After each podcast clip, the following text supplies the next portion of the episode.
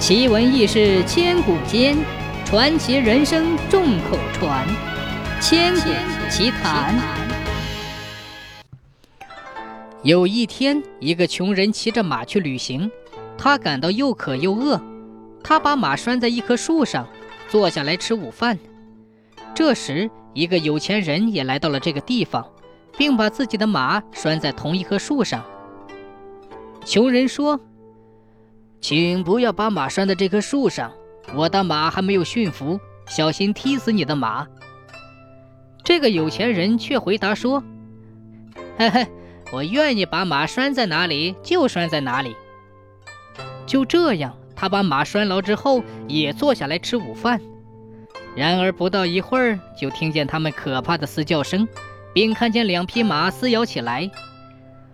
两个人同时向马奔去。但是已经晚了，有钱人的马被踢死了。有钱人气愤地高声喊道：“你看看你的马做的好事儿，你必须赔我一匹马。”说着，他拉着穷人就要去见官。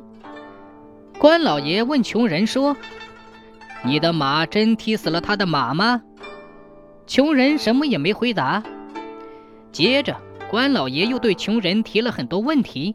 穷人还是一字不答，最后关老爷为难地说：“这有什么办法呢？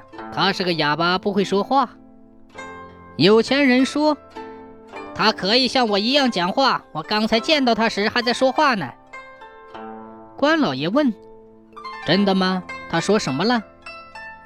有钱人回答说：“他告诉我不要把马拴在他拴马的那棵树上。”他的马还没有驯服，如果拴在一起，他的马会踢死我的马。关老爷说：“哦，这样说来你无理了，因为他事先曾警告过你，因此现在他是不是应该不赔偿你的马了？”